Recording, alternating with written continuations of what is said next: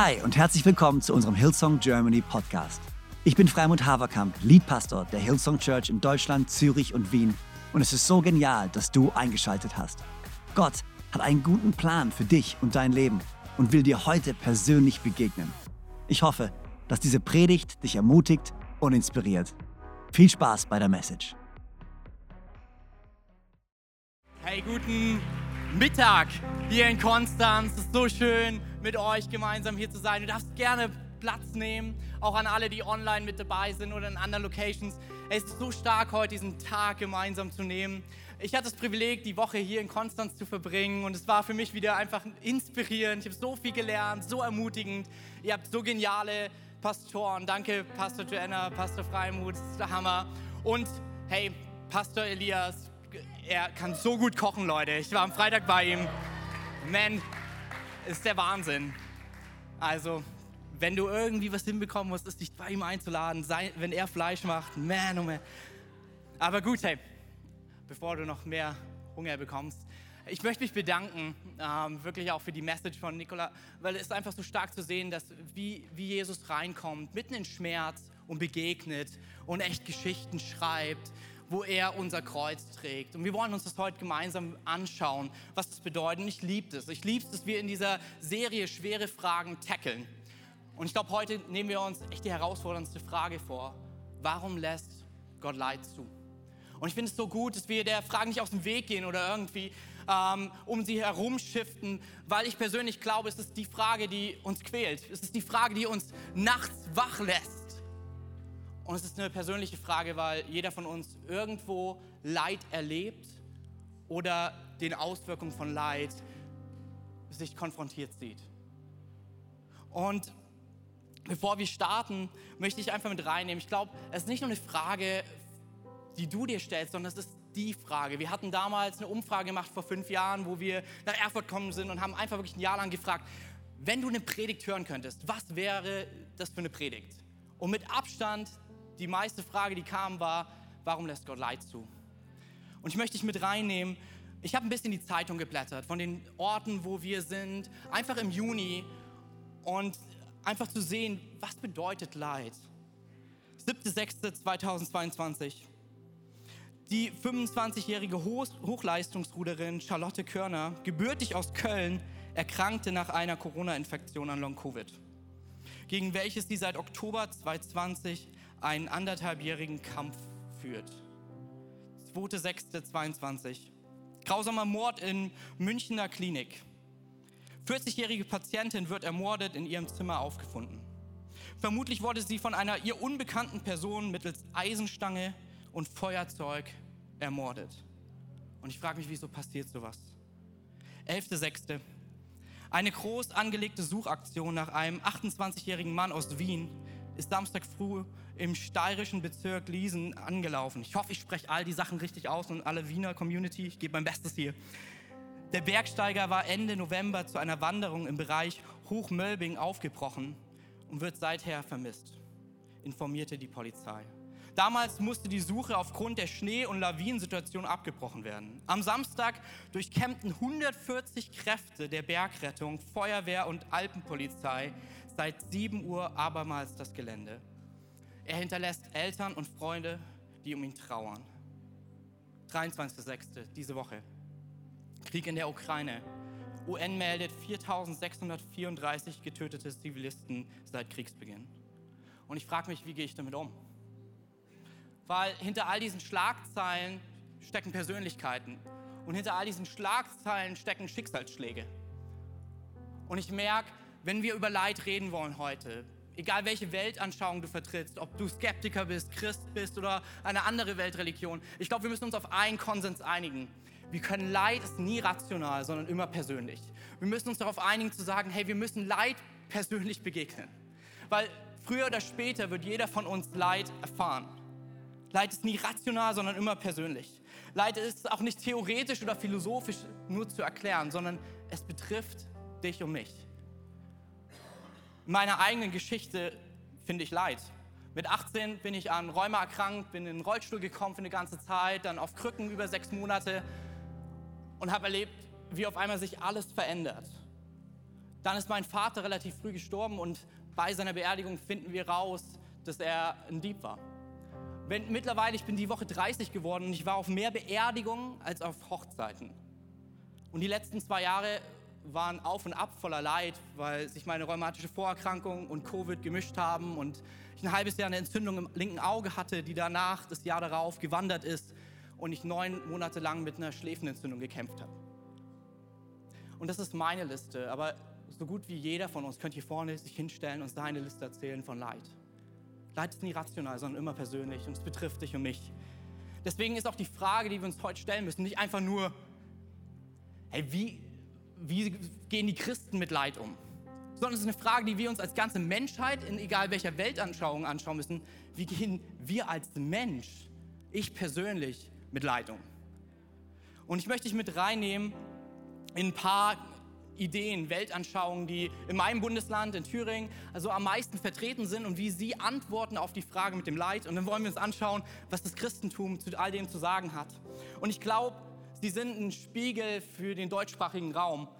Und die erste Gruppierung, die wir dort haben, ist der Atheismus, Agnostik, Areligiosität. Ich weiß, es sind verschiedene Dinge, aber ich würde sie mal unter den großen Begriff meine Skeptikerfreunde reinpacken, weil ich dort, bis ich 18 war, selber voll mit drin war. Und die Antwort auf Leid im, im Atheismus und auch meine Antwort, die es lange war, ist, weil es Leid gibt, kann es keinen liebenden Gott geben. Weil es Böses auf der Welt gibt, kann ein mitfühlender Gott nicht existieren. Man nennt es auch im Atheismus den Fels des Atheismus. Darauf, wo man steht. Was ich aber erlebt und gemerkt habe, ist, als ich mit 18 an Rheuma erkrankt bin und das Leid mich getroffen hat, fing an, dieser Fels ganz schön zu bröckeln, weil er nicht Halt gibt. Und ich habe angefangen zu überlegen, was mache ich jetzt damit? Wenn, selbst wenn es Gott nicht gibt, es ist verrückt, auf jemanden wütend zu sein, an den ich, wo ich nicht glaube, dass er existiert. Was, was mache ich mit dem Leid? Und ich habe gemerkt, hey, ich glaube daran, dass alles aus Zufall geschaffen ist. Aber wenn alles aus Zufall gemacht wurde, warum wen soll ich denn die Schuld an all dem geben? Wie soll ich mit meinem Leid umgehen? Und ich habe noch ein Stück weiter gedacht und gemerkt, wenn alles aus Zufall entstanden ist, aber ich fühle, dass dieser Schmerz nicht in Ordnung ist, wer, wer gibt mir das Recht überhaupt zu sagen, dass dieser Schmerz böse ist? Dass dieser Schmerz nicht gut ist? Weil wenn es keinen Moralgeber gibt, woher kommen aber diese moralischen Gefühle, die ich habe? Und wer entscheidet, ob es gut oder böse ist? Wenn ich an die Evolution glaube und dass aus ihr alles entstanden ist, wieso finde ich dann manchmal evolutionäre Vorgänge skrupellos und sie, sie machen etwas mit mir, weil ich finde, dass sie nicht in Ordnung sind? Obwohl sie meinem Weltanschauungsbild völlig ja, in, Norm stehen. Ich will dir ein Beispiel geben. Eine Story von der Prom Mom, 1997, Melissa Traxler. Sie ist auf einem Abendball. Sie geht auf die Toilette, gebiert ihr Kind nimmt das Kind, erwürgt es mit der Nabelschnur, wirft es in den Mülleimer und geht auf die Tanzfläche und tanzt, als ob nichts gewesen ist. Ganz Amerika war erschüttert. Und es ging wirklich heiß her im Gericht und sie sagte, wieso, ich habe doch eigentlich nichts Falsches gemacht. Dieses Kind hatte keine guten Erwartungschancen, wirklich ja, der Stärkste gewinnt warum nicht dieses Kind töten und an einem anderen Punkt meines Lebens, wo das Umfeld, was ich dem Kind geben kann, besser ist, dort ein Baby bekommen. Und Steven Pinker von der New York Times schreibt einen Artikel, der heißt, warum sind wir so schockiert, wenn unsere Kinder ihre Kinder in den Müll werfen? Wenn es doch ein evolutionäres Handeln war, warum erschüttert es uns dennoch? Der zweite Weg, auf Leid zu reagieren in meinem Bundesland ist, Esoterik und sie ist ziemlich ähnlich dem Buddhismus. Und hier ist nicht die Idee zu sagen, hey, weil es Leid gibt, kann es Gott nicht geben, sondern vielmehr, Gott und alles ist eins. Alles ist Gott. Und wir müssen einfach nur zu der Entscheidung und dem, dem Verständnis kommen, dass ich als Persönlichkeit eine Illusion bin. Und wenn das so ist, ist die Antwort auf Leid, dass Leid und Böses auch eine Illusion ist, nicht wirklich real ist. Und wir müssen es überwinden durch positives Denken, durch Meditation, durch Gebete. Aber im Gegensatz zum Atheismus, akzeptiert sie, vielleicht gibt es Gott, aber alles ist nicht real. Aber als ich in meinem Krankenhaus war und die Schmerzen von den Rheumaschüben in meinen Knien spürte, fühlte sich der Schmerz ziemlich real und nicht wie eine Illusion an.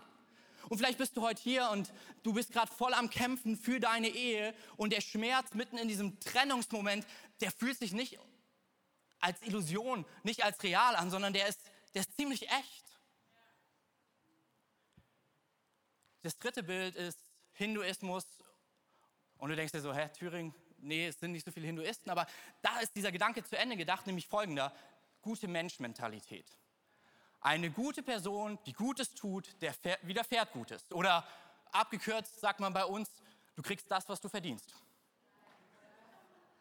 Und ganz ehrlich, ich habe selber oft erlebt, wie ich so gedacht habe. Und wie es mir manchmal schwerfällt, wenn ich mir denke, ja, der kriegt seine gerechte Strafe. Aber auch diese Idee, die geht nicht ganz auf.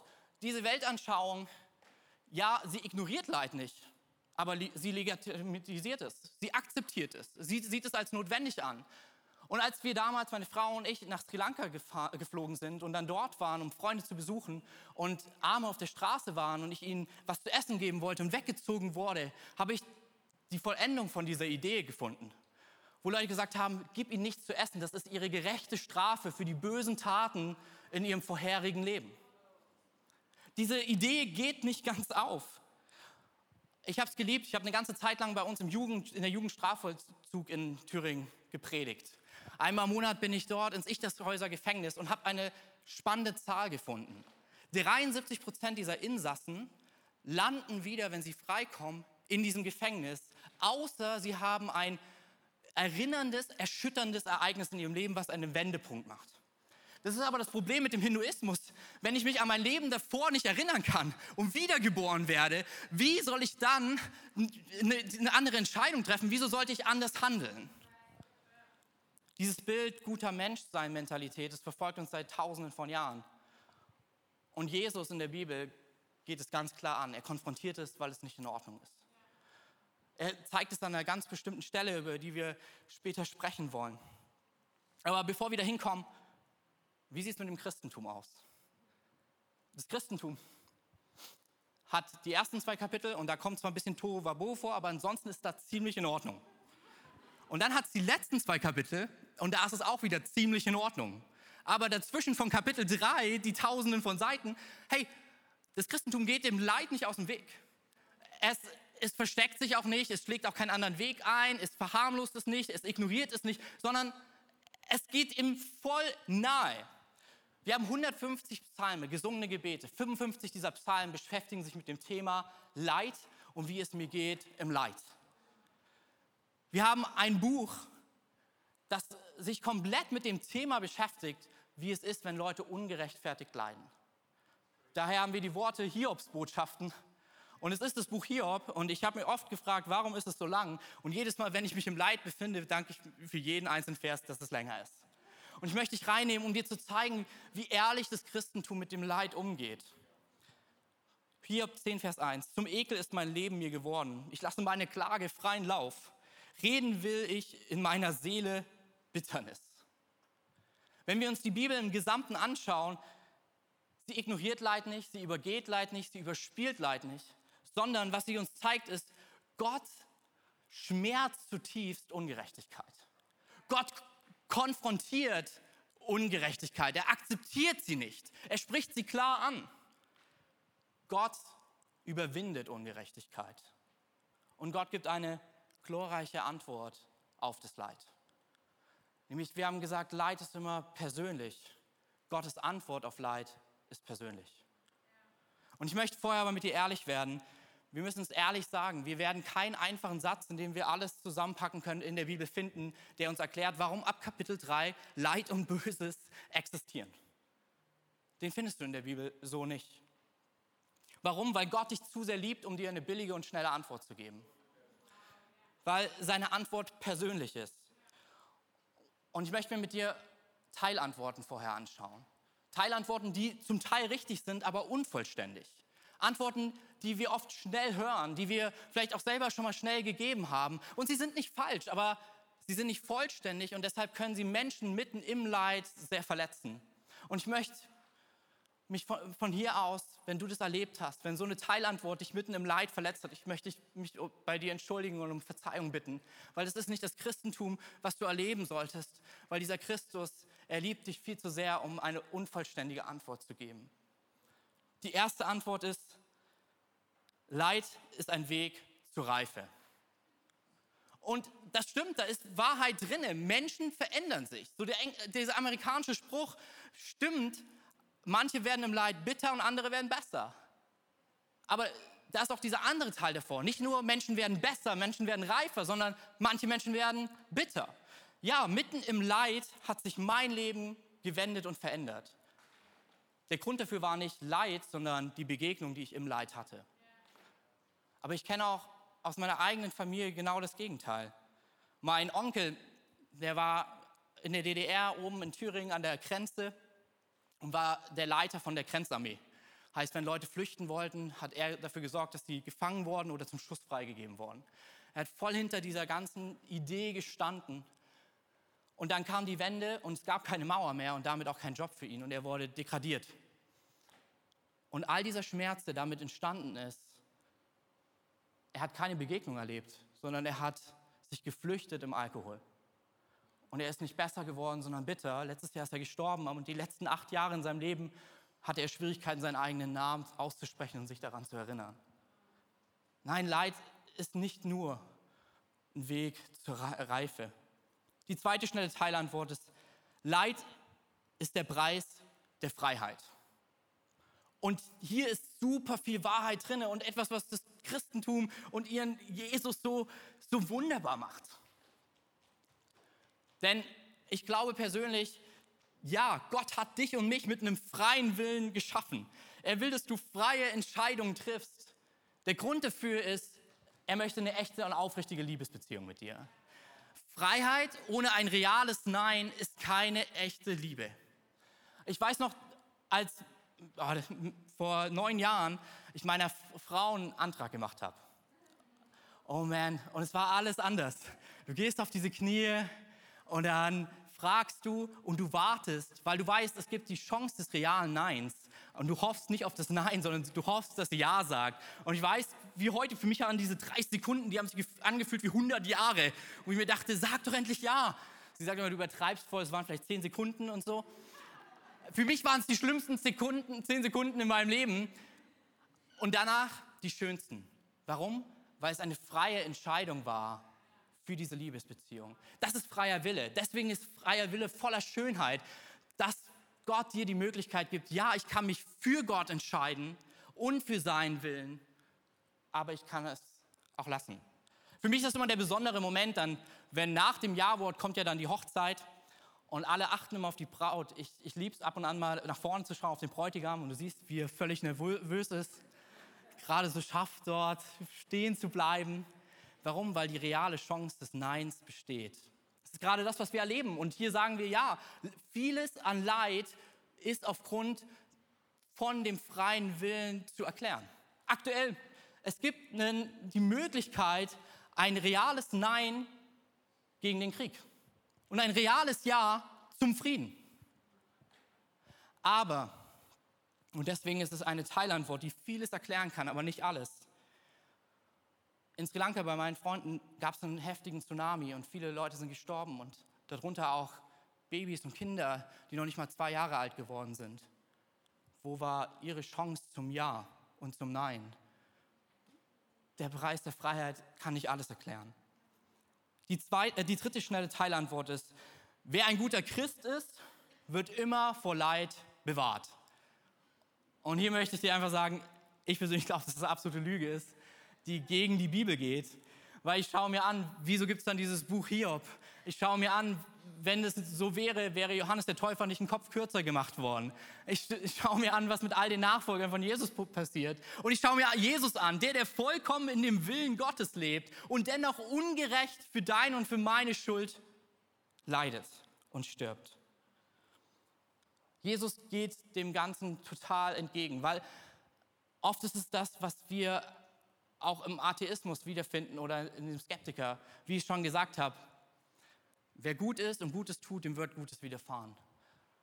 Ich habe eben vorhin erzählt, dass, Johannes, äh, dass Jesus das immer wieder adressiert. Und im Johannesevangelium, vierten Evangelium der Bibel, ist genau das. Jesus unterwegs mit seinen Freunden und sie sehen einen Mann, der blind geboren ist. In Johannes Kapitel 9. Und man konnte es aus der Ferne leicht erkennen, weil sie dann einen Blindenmantel getragen haben. Und sie sehen es und sie fangen an, auf dem Weg zu dem Blindgeborenen zu diskutieren. Und sie fragen Jesus, warum ist er blind? Warum ist er blind? Und es zeigt, wie, wie wir als Menschen Schwierigkeiten haben, Schmerz und Leid auszuhalten. Und deswegen machen wir es oft so, dass wir uns zu schnellen Antworten stellen. Nicht, weil wir Menschen nicht lieben und sie auch, wir wollen sie auch definitiv nicht verletzen, aber wir halten den Druck des Schmerzes nicht aus. Und so kommen so Fragen, wer ist schuld daran, dass er blind geboren wurde?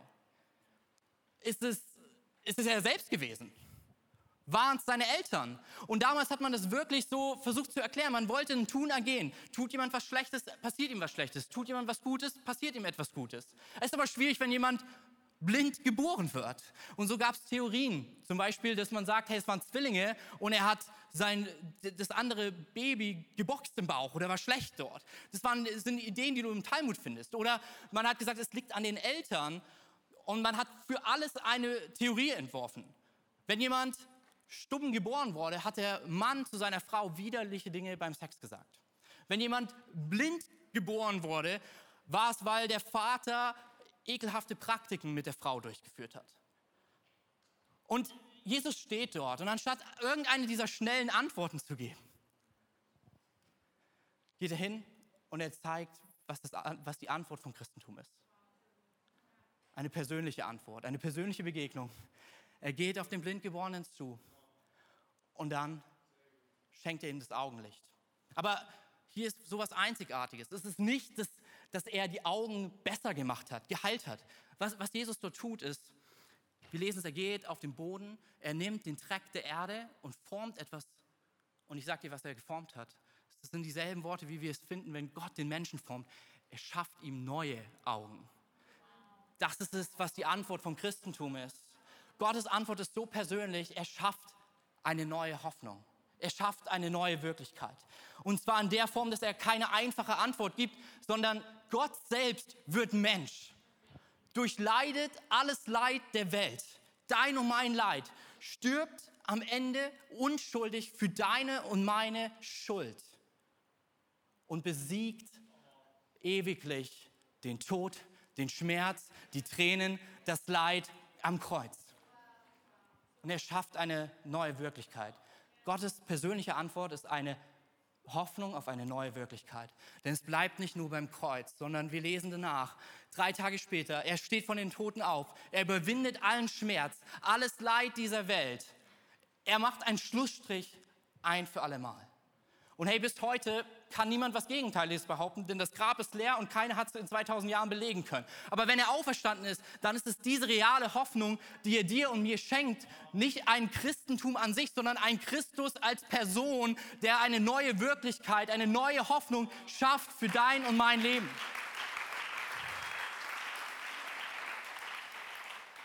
Der Name Jesus heißt Gott rettet und er rettet auch aus Leid.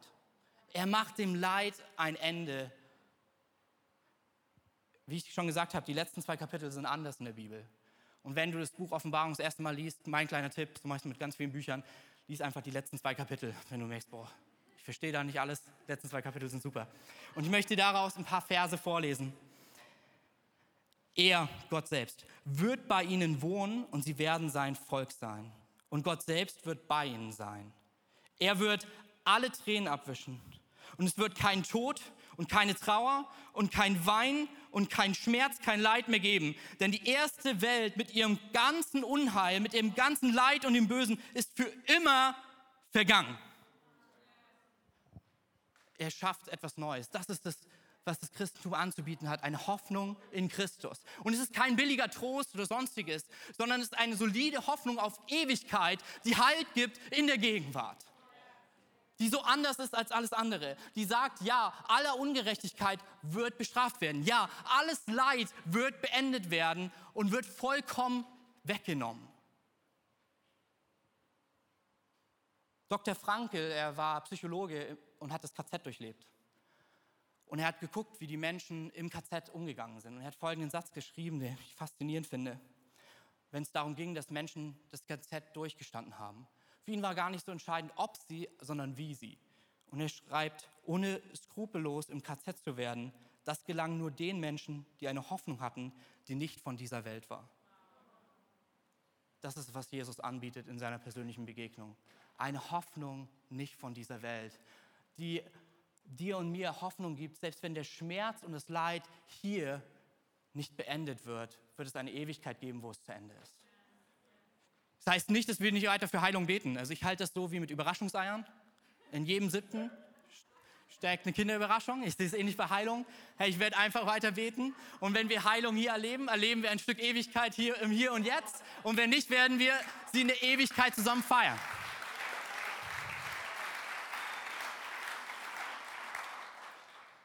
Aber die Antwort Gottes auf Leid ist so viel mehr, als dass es nur für das Hier und Jetzt ist, sondern es ist Hoffnung, die Halt gibt in jedem Umstand.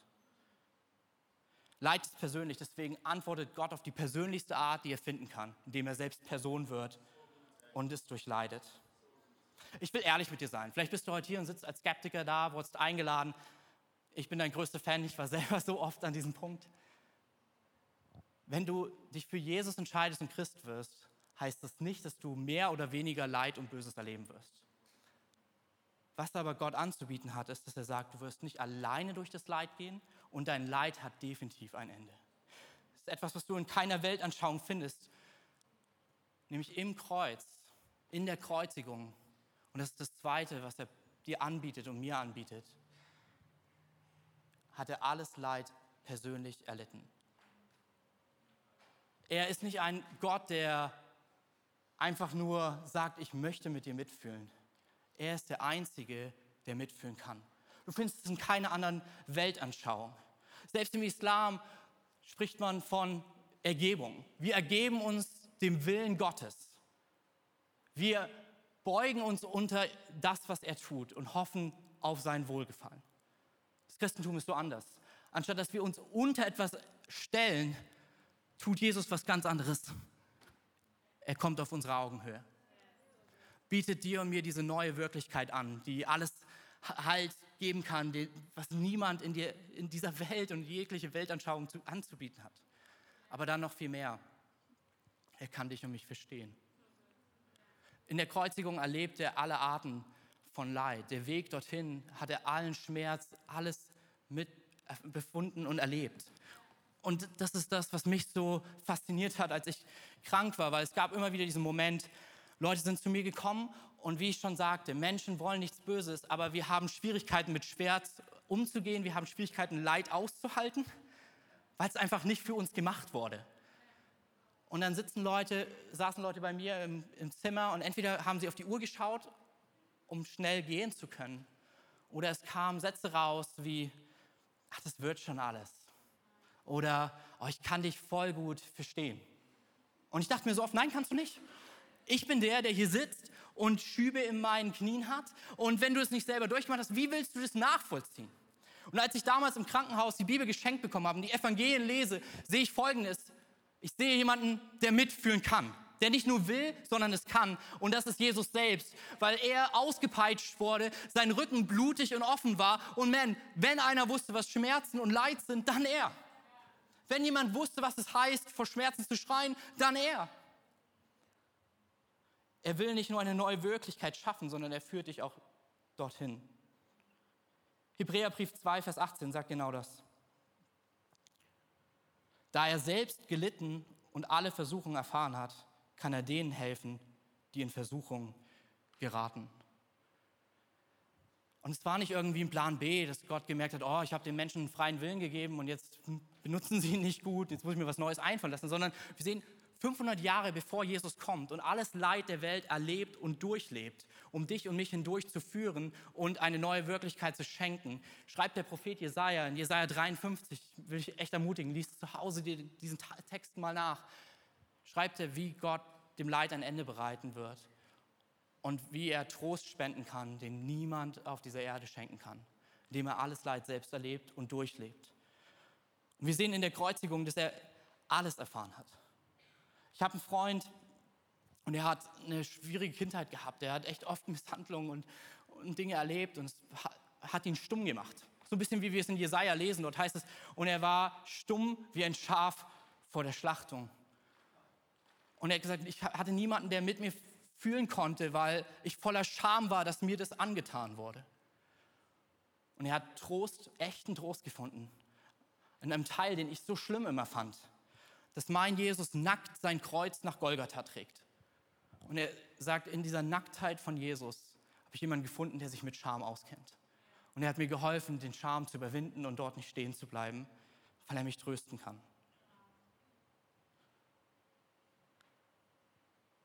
Gottes Antwort auf Leid ist kein schneller, einfacher Satz, mit dem er dich dann alleine lässt und du irgendwie damit auskommen musst. Gottes Antwort ist persönlich. Durch eine neue Hoffnung, durch echten Trost und durch Veränderung. Das, was Jesus uns als Antwort gibt, ist ewige Hoffnung, trostspendende Begegnung. Ich glaube auch heute, so wie wir hier alle sind, ich, ich kenne deinen Schmerz und dein, deine Trauer nicht. Ich werde sie wahrscheinlich auch nie nachempfinden und nachfühlen können, weil es deine Trauer und dein Schmerz ist. Aber ich weiß, dass der, der dir eine neue Wirklichkeit schenken möchte, eine ewige Wirklichkeit, er deinen dein Schmerz kennt. Und er nicht nur helfen will, sondern es er auch helfen kann.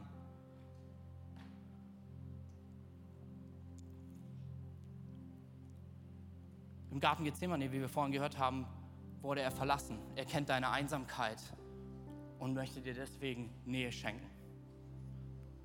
Am Kreuz, als es zur Verurteilung ging, hat er alle, wurde er verachtet und hat alle Art von Achtung verloren. Da, wo du verachtet wirst, kommt er dir nahe, um Achtung zu schenken. Da, wo du Krankheit und Schmerz erlebst, kommt er dir nahe, um Heilung zu schenken. Etwas im Hier und Jetzt, vielleicht Vollkommenes, aber definitiv Ewiges. Da, wo du Angst und Panik empfunden hast, haben die Schläge am Kreuz ihm gezeigt, wie er dir helfen kann, Frieden zu finden in ihm. Es gab, gibt was, was, wofür ich die Christen immer ausgelacht habe, worin ich so viel Trost gefunden habe. Der Gute hörte, Psalm 23. Ich dachte mir, was für ein Bild. Ein Hörte. Ich kenne keine Hörten. Als ich Christ geworden bin, habe ich diesen Text gelesen und er ist nicht nur der gute Hirte, sondern es geht weiter und es heißt dort, der dich führt durchs finstere Tal, dessen Stecken und Stab dich trösten, bei dem Heilung zu finden ist, der dich hineinführt in eine neue Wirklichkeit, an einem grünen Ort. Herr Jesus möchte dir, glaube ich, heute Morgen dich ermutigen und sagen, er schafft nicht nur eine neue Wirklichkeit, sondern da, wo vielleicht du auch im Schmerz stehen geblieben bist, in diesem dunklen Tal, er holt dich ab und führt dich hindurch. Er spricht dir zu, er spricht mir zu das finstere Tal ist kein Ort, in dem du wohnen solltest, kein Ort, wo du Zelte aufschlagen solltest, sondern es ist ein Ort, den er mit dir gemeinsam durchqueren möchte. Er als Person ist nicht nur der, der das Leid beendet, sondern der dich auch hindurchführen kann, weil er selbst gelitten hat. Er möchte dein Hirte sein mitten in diesem finsteren Tal. Hey, ich möchte uns kurz ermutigen, einfach zusammen zu stehen.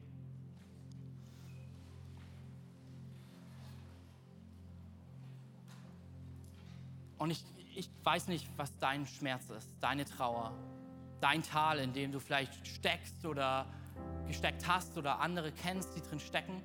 Aber ich weiß, der gute Hört ist schon längst unterwegs, um dich in eine neue Wirklichkeit zu führen, aber vor allen Dingen, um dich dort abzuholen, wo du stehst, um mit dir zu gehen. Und ich möchte kurz für uns beten, dass er hineinkommt in unsere Schmerzen, hineinkommt in unseren Leid und uns hineinführt in seine Wirklichkeit, in seine Hoffnung Jesus, ich danke dir für jeden einzelnen von uns. Da, wo wir vielleicht gerade mitten im Schmerz stehen, da, wo wir andere Menschen kennen, die im Schmerz stehen. Ich bete für diese Realität des guten Hörten. Ich bete, dass du kommst und uns abholst und uns zusprichst. Der Finst finstere Tal ist nicht der Ort, wo du stehen bleiben wirst, sondern es ist der Ort, wo ich dich hindurchführen werde. In eine neue Wirklichkeit, in eine neue Hoffnung, die dir Halt gibt, mitten hier im finsteren Tal. Und ich bin es, der aufgrund seiner eigenen Wunden dich versteht und dich trösten kann. Jesus, ich bete für Trost da wo gerade Ehen am Kriseln sind, dass du hineinkommst und neuen Mut schenkst, weiterzulaufen. Dass du hineinkommst da, wo Perspektivlosigkeit herrscht und du deine neue Wirklichkeit zeigst, die du vorbereitet hast. Dass das Beste noch am Kommen ist, weil du das, der Beste mit uns bist. Jesus, ich bete für die, die gerade in Krankheit kämpfen, dass du zeigst, dass du der Heiler und der Überwinder von Krankheit bist, im Hier und Jetzt und auch in aller Ewigkeit. Und dass du der bist, der hindurchtragen kann. Jesus, wir beten für deinen Trost in jedem Schmerz. Ich preise dich dafür, dass du keine billige Antwort für uns hast, sondern du als Person, deine Begegnung und deine Hoffnung die beste Antwort ist. Amen. So genial, dass du dabei warst. Ich hoffe, du gehst gestärkt und voller Glauben in deine Woche. Wenn dir dieser Podcast gefällt, dann abonniere doch diesen Kanal, um keine Message zu verpassen. Und schau auch mal auf unserer Webseite hillsong.de vorbei. Dort findest du alle Infos zu unseren Gottesdiensten und so viel mehr. Natürlich findest du uns auch auf YouTube und Instagram. Hey, hab eine gute Woche, Gottes Segen, bis bald.